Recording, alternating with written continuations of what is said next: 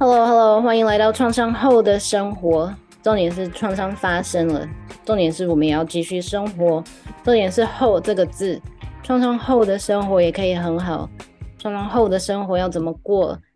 现在来看看动物界的创伤可以给予人人类什么样子的启发呢？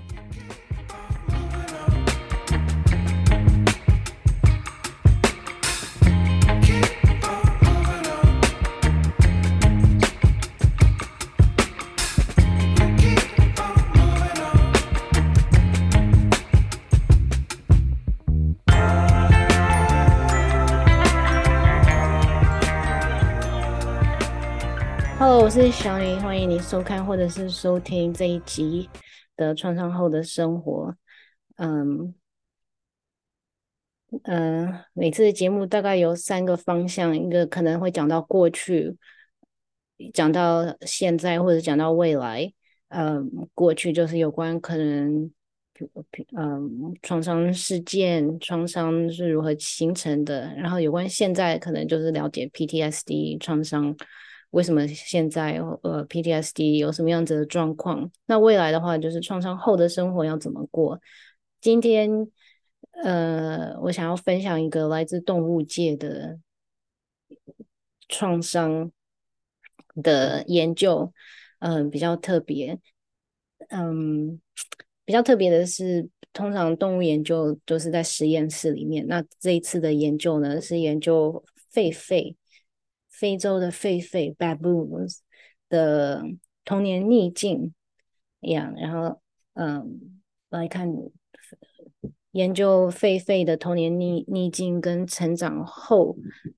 长大了以后的健康有什么关联，然后对人类可以带来什么样子的启发？OK，那先来了解人类的童年逆境。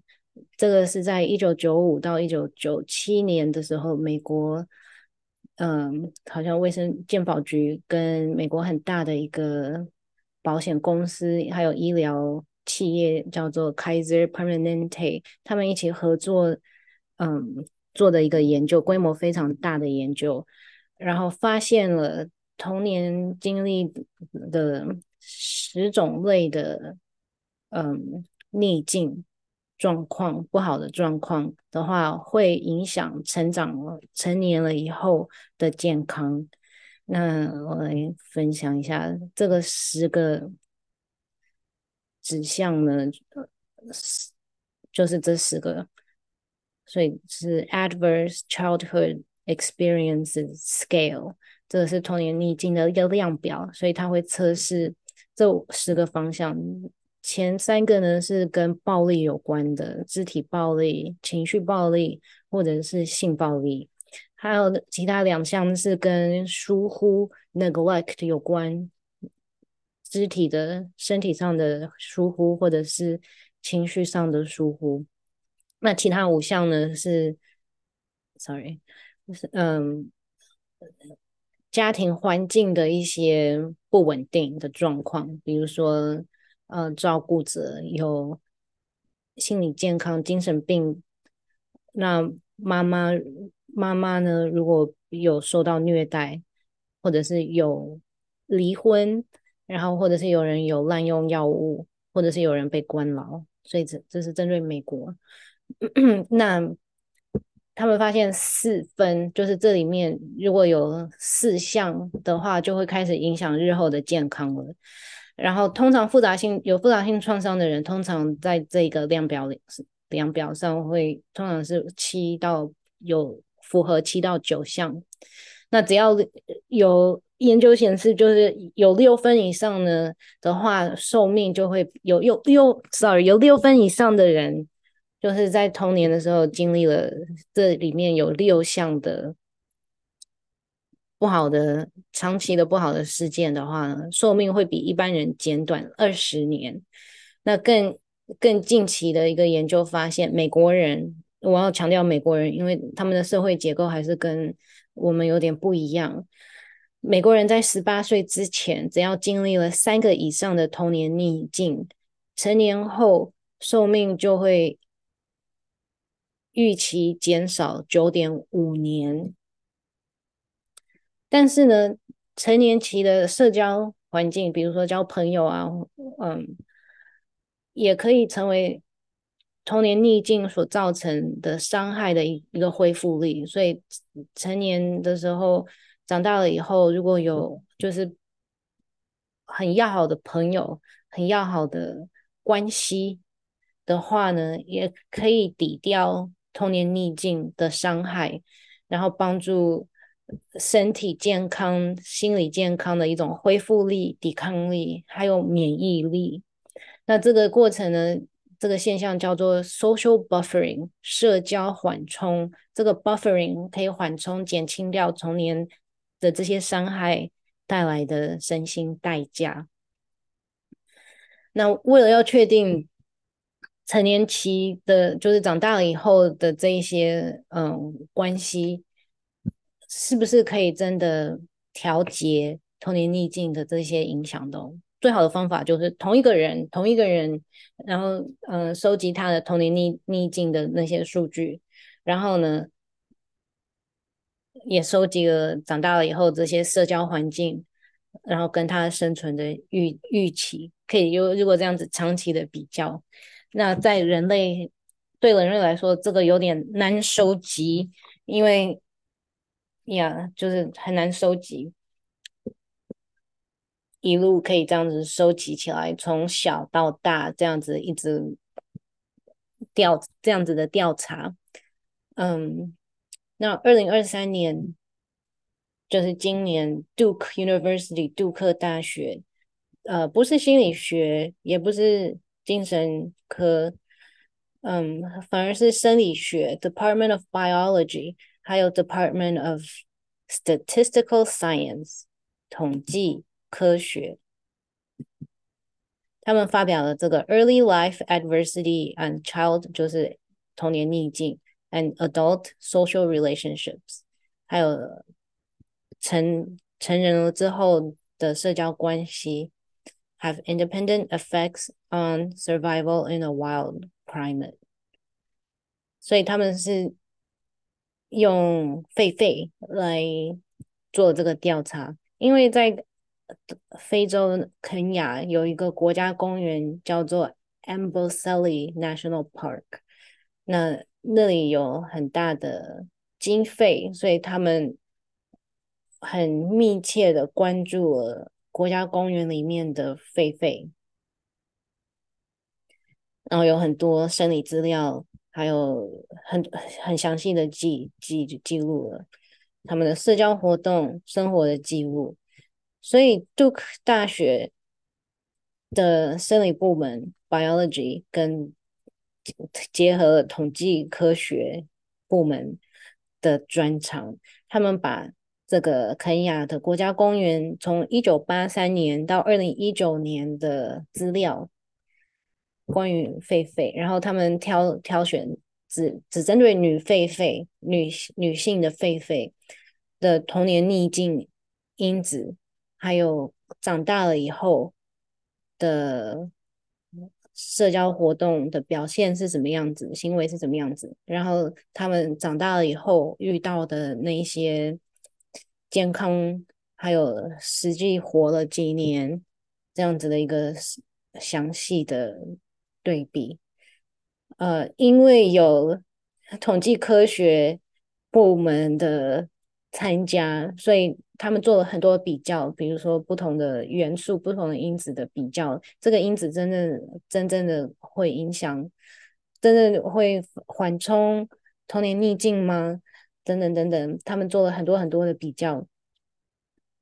呀，很详细。然后他们发现每一个童，等一下我会讲，就是狒狒会遇到的童年逆境的因子是什么，跟人类有点不一样。每一个童年逆境的因子，只要这个女狒狒研究中的女狒狒经历了一个，其中的一个的话，她就会相相当于失去一点四年的生命，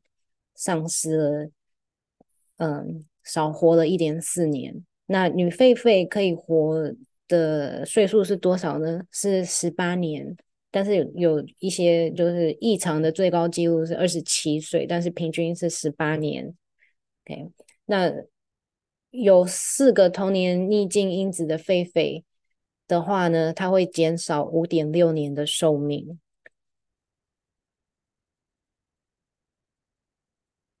Yeah，嗯，所以他们这个研究是统计了一百九十九个女狒狒，在这个国家公公公园从小到大到老到死，嗯，那然后跟来看看说他们狒狒的社交活动可不可以缓冲童年逆境的因子？那童年逆境的因子，他们列出了大概六个。这个是逆境，第一个是旱灾，他小的时候，小的时候经历了旱灾，或者是经历了他们整个族群的人口过多，或者是他自己那个小家庭的兄弟姐妹过多，或者是经历了丧母，或者是母亲社会地位社会地位低，也是一个童年逆境，还有母亲社交能力低。那嗯，这里是。这里是英文，然后还有它的定义，就是比如说丧母的话，是他前四年生出生了之后的四年以后，母亲嗯死亡等等，它的一些定义。然后这一些是这一百九十九位狒狒女狒狒里面有几位经历了逆境这一项的逆境，然后有谁没有？所以像第一项旱灾。就二十八位狒狒有经历了，然后一百七十一没有，那那是大环境。那丧母呢？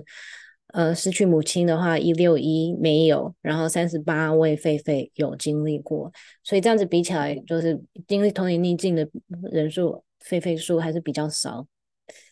嗯，那社交关系，这这个图就是这六项的刚刚提到的童年逆境，狒狒的童年逆境。然后，嗯，它的调节因素就是社交。然后这里有分了两个社交 bond 关系，还有联系。一个是与女性的联系，他们还比较很详细。呃，还有与男性男狒狒与女狒狒这样子。OK，那那个社交联系是什么呢？它的也要定义出来，所以在这里面定义出来就是互相抓毛。互相理梳理猫啊，然后抓跳蚤啊，这样子的一个社交。所以这里呢，直直的下来，这里是零。往左边走的话，这个是它的寿寿数，会减整个寿命，会减两年，减四年，减六年。然后这里是增加两年，增加四年，增加六年。所以这里是一样的，只不过这里是与。让这个小狒狒长大了之后，与女性的联系，然后与男性的联系，所以黑色这个是 total effect。比如说旱灾，如果遇遇过了的话呢，通常会减，就是从零到六年的寿命，然后平均值是这个黑色的点点。那绿色呢是直接的影响，影响就是。长大了以后，与女性的联系的话，有直接的，呃，就是直接的影响，然后调节的影响，然后，呃，sorry，sorry，直接的影响是这个旱灾有直接的影响它的寿命，绿色这一条，OK，那紫色的这一条通常在右边呢，就是 social bond effect，嗯。与女性的联系，这边就是你女性的，呃，有社交。长大了以后，如果她是有社交，有有帮其他的狒狒理毛啊、梳毛，还是她就是独孤独的一个人，嗯，这样子。所以 effect 的调节的话，通通常会增加多少？所以如果有经历过人口过多的话。它通常会丧失的平均值大概是这样子，两年。然后，但是长大了以后，如果有 social bonding 与女性的话，它就会，它的寿命就会又增加这样子，零点多到零点四，然后平均值值是二两年。年所以有他们发现是是是会影响的。长大了以后。就算经历了童年逆境，长大了以后，如果他是一个比较会社交的狒狒的话呢，他的寿命是会延长的，不会损失这样子。Yeah，只不过这里他分出来，这个是他的社交是跟女性的社交，还是跟男性的社交这样子。OK，所以他们发现，嗯。如果他有建立起社交关系的话呢，可以使狒狒的寿命延长二点二年。无论他的童年逆，他的童年经历了多少逆境，多少项这个项目，那其中有一些就是影响比较大的，比如说失去母亲，sorry，丧母。比如说你可以看这个，嗯、呃，这里他如果要赛跑，这里有一条线，然后他要赛跑的话。这里是第一名，所以它会影响影响寿命减少最多的，就是失去母亲这个童年逆境这一块。嗯，那如果失去母亲以后长大了，社交又孤单的话，他的生存力非常的低，然后他的生命危险比例，呃，就是生命危险的比例呢，会比其他的狒狒增加百分之十六。如果他失去了母亲，但是长大了以后呢，有维持社交的关系的话呢，他的生命危险比例只会减百分之十而已，所以少了六趴。嗯，那只是数据，对数字好像没有什么感觉的话，就就是这样子，因为那个是，嗯，但是因为有这样子的这个国家公园的数据，可以让。他们累积了这么大的资料啊，还有统计，可以让呃，二零二三年的时候，嗯，远在美国的大学的生生理系、生物系还有统计系可以一起合作起来，然后来测试看看，Well，如果在非，因为这个这样子的实验在人类是很难做到的。嗯，然后可能透过这样子的数据，可以还有统计呢，可以让人类知道说，OK，maybe、你有童年逆境，但是你长大了之后呢，还是要交一些朋友。所以结论是这样，会自己会对自己的长远的健康是有有帮助的，因为在狒狒圈还有人类圈，有童年逆境都会。减少自己的年，嗯，年可以活多少年这样子。那看完这个研究了之后，我也在想，我要那那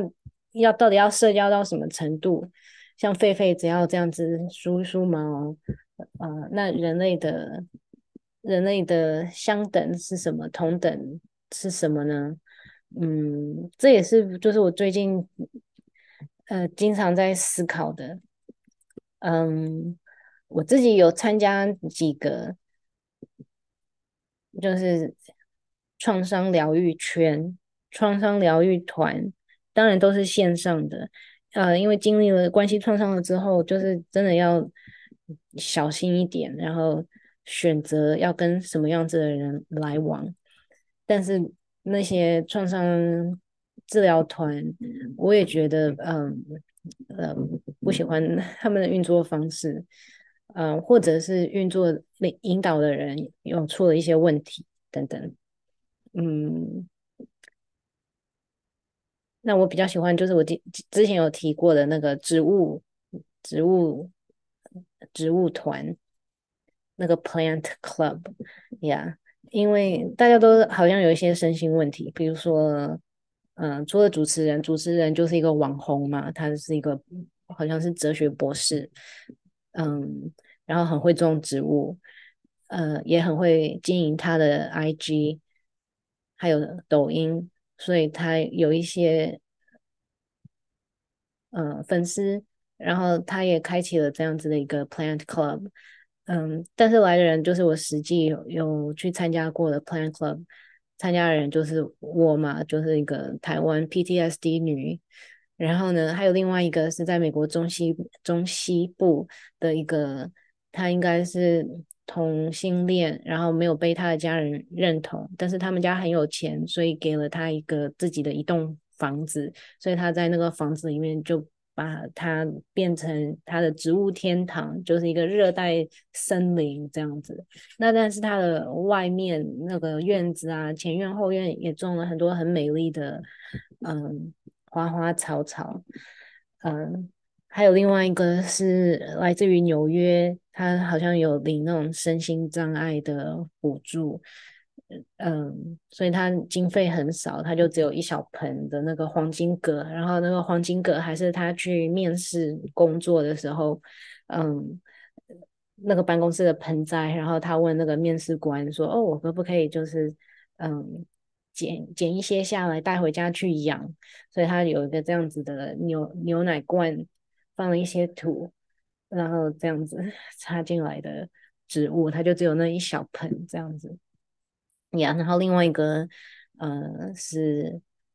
非洲非裔美籍的女人，然后她们，而且又是女性，所以她们就是经历了历代的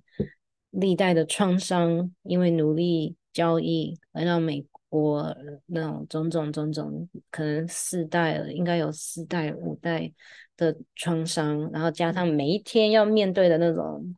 呃，种族歧视。还有压力，yeah，嗯，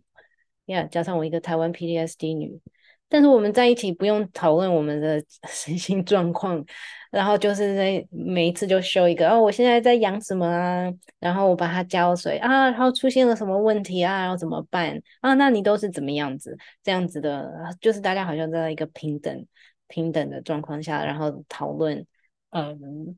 跟其实，在自己的身心生活生活里面，呃，影响很大的身心状况，但是都不用讲那些，然后把自己的那种关关心、关照，还有呵护植物，可以发挥那样子的心里面的爱，对植物的这样子的爱，我也觉得那个疗愈效果比较大，这样，嗯，这样，所以我在想。要就是那个社交关系要建立到什么程度，然后那个关系需要多多深啊？那我自己也有，就是在设立这个 podcast 的时候，也有创办了一个可以匿名的 Line 的社群，但是我一直不知道如何经营的原因，就是因为我很怕成为。嗯，比如说我也不是心理师，我也不能处理任何人的那种身心里面深处的那些伤。然后，嗯，我也很怕说变成我以前经历过的那个号称是创伤疗愈团，但是其实是再一次的受创的那那那种人，就是 power abuse 这样子。嗯，所以那个社群没有什么样子的活动，好像就。有之前有举办了几次，就是 Hello，你想不想要做创伤知情瑜伽？OK，这个时间欢迎大家来来参加这样子。然后举办了两几次，好像应该只有一次周末电影院，但是后来因为我要我想要播放的电影，嗯，都找不到中文字幕，所以就算了。Yeah。所以，呃，anyways，我会迈向这个方向去帮自己找一些自己可以，呃，接受的社交活动，比如说那个 Plant Club 是线上的，这样子非常 OK，呀，嗯，那我也在想要如何，呀，maybe 有一个我我的构想可能是一个 Sad Girl Club，就是哦，I'm sad，I'm a girl，然后。呃，俱乐部，嗯，sad girl club，但是在一起的时候不用一直讨论为什么自己那么 sad，就是 OK，大家都已经很 sad，这已经是一个大家都知道的基础。那一起可能，I don't know，我觉得 plants 植物，呃，这样种一种还蛮有心得，还蛮蛮有成就感的，就是因为心里面还有一块死掉了，一直很久没有发挥那种爱心，可以完全投入在。植物上，嗯，呀，然后可以可以发展发挥那个心里面死掉的那一块，也也有得到疗愈。所以 Sad Girl Club Plant Plant Sad Girl Plant Club，嗯，说不定可以，嗯，可以进行。当我在上创造自己瑜伽的培训的时候呢，嗯，它有个很特别的一部分，就是那近六个月的培训，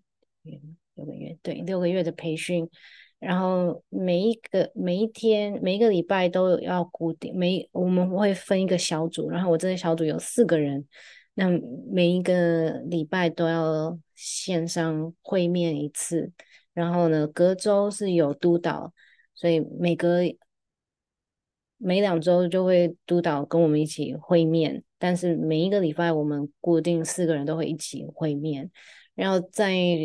就是六个月结束的时候，我发现哇，这个是有史以来我经历过就是最稳定，然后最安全、最 safe 的关系的一个 relationship。嗯，然后。就是当我毕业了之后啊，一直会觉得哇，还蛮嗯蛮特别，经历了那样子的一个 relationship，嗯，就是跟这其他的三个人很稳定、很固定的，每一周在每同一天，然后在同一个时间聊同样领域、同一个领域的那些事情，嗯。然后一起成长，呀、yeah，我觉得那六那个培训的时候，呃，那个部分对我来说还蛮大的。当然，当我要申请，然后再看那个培训的时候，那个部分是我最不喜欢的，然后最想要 避免的，就想说啊，为什么还要这一项？结果后来那变成我最喜欢的那一项。然后关于社交活动，嗯、呃，去年我。也有就是实际去参加，踏出我的家门，然后实际去参加的，就是一个素食素食的那个丙级素国家丙级素食要考证照的一个那个准备冲刺班，然后每一个礼拜三天三个晚上。去那边，然后也是分小组，一一组一组一组，然后每一次煮三道菜这样子，跟着老师的教导，然后跟着食谱这样子煮三道菜，然后后来还一起叫车啊，然后去嗯考试这样子，穿着那个厨师服，然后学科术科的考试，所以。那个也是实际的，就是有面对面的那个社交社交活动一样。嗯，为什么讲了这么一大堆？所以大概就是可以开始考虑一下，对于自己可以忍受的程度，嗯的一些社交活动。哦呀，那那个厨师班呢，我大概上了一半，我就不想要去上了。嗯，然后我发现，如果我没有要，我没有继续报，因为那一开始我只是想要学，然后煮给自己吃。然后后来我发现说，OK，如果我没有要去报考那个执照考的话，我可能就学不下去了。然后那个学费，因为是政府的一个补助的 program，所以如果你呃有出席率有达到好像二分三分之二。三分之二的话呢，你可以就是那个你的学费他会退给你。那我已经忍不下去了，Yeah，但是我还是完成了，因为我后来决定去报考。那因为有报考，然后大家一起坐车，然后大家一起紧张，一起准备，嗯，然后一起回坐车回到宜兰这样子的一个经验，也算一个一个 bond bonding bonding。然后上一次上一个节目，Dr. Tama Bryant 他的演讲里面也有特别强调，就是不要孤单的自己疗愈自己，特别是创伤如果是另外一个人造成的创伤关系、创伤、长期创伤、复杂性创伤的话，可以建立一个稳定的、呃稳然后深的一个关系的话，是很有帮助的。那那个关系可能是智商师，可能是一个心理师、疗愈师、治疗师，不一定是，就是一定必须要是一个朋友。我觉得这样子也 OK。嗯。所以我自己有在想，我自己帮也自己找这一类的活动，或者是跟呀跟创伤没有关系的活动，或者是比较 OK 的那种创伤治疗团。哦，我还要想到的，嗯，就是创伤知情瑜伽，它是一个嗯非常注重临床实验然后求证的一个疗疗法。那他第一个第一个得到很大的经费，然后执行的那个研究呢，他是分了两组，第一组只是健康教育，然后第二组是创伤知情瑜伽。那健康教育的那一组，还有创伤教育的那一组呢，后来他们变得有点 social，就是可以带。带零食啊，带食物。每次来听那个健康教育讲座的时候，大家就变得很 social 聊天。然后结果他们发现，因为有了这个混淆因子，所以呃，那个第一个研究那个的报告 conclusion 出来就呃没有办法很很正确的判断，就是因为另外一组。他他们开始变成好朋友了，就是这一些有复杂性创伤背景的人，终于交到朋友了，这样子，嗯，哎呀，这是我想要提到的一点。OK，所以呢，继续往这个方向为自己进步加油。OK，那今天的节目就进行到这边。然后让我分享 outro，现在进行 outro。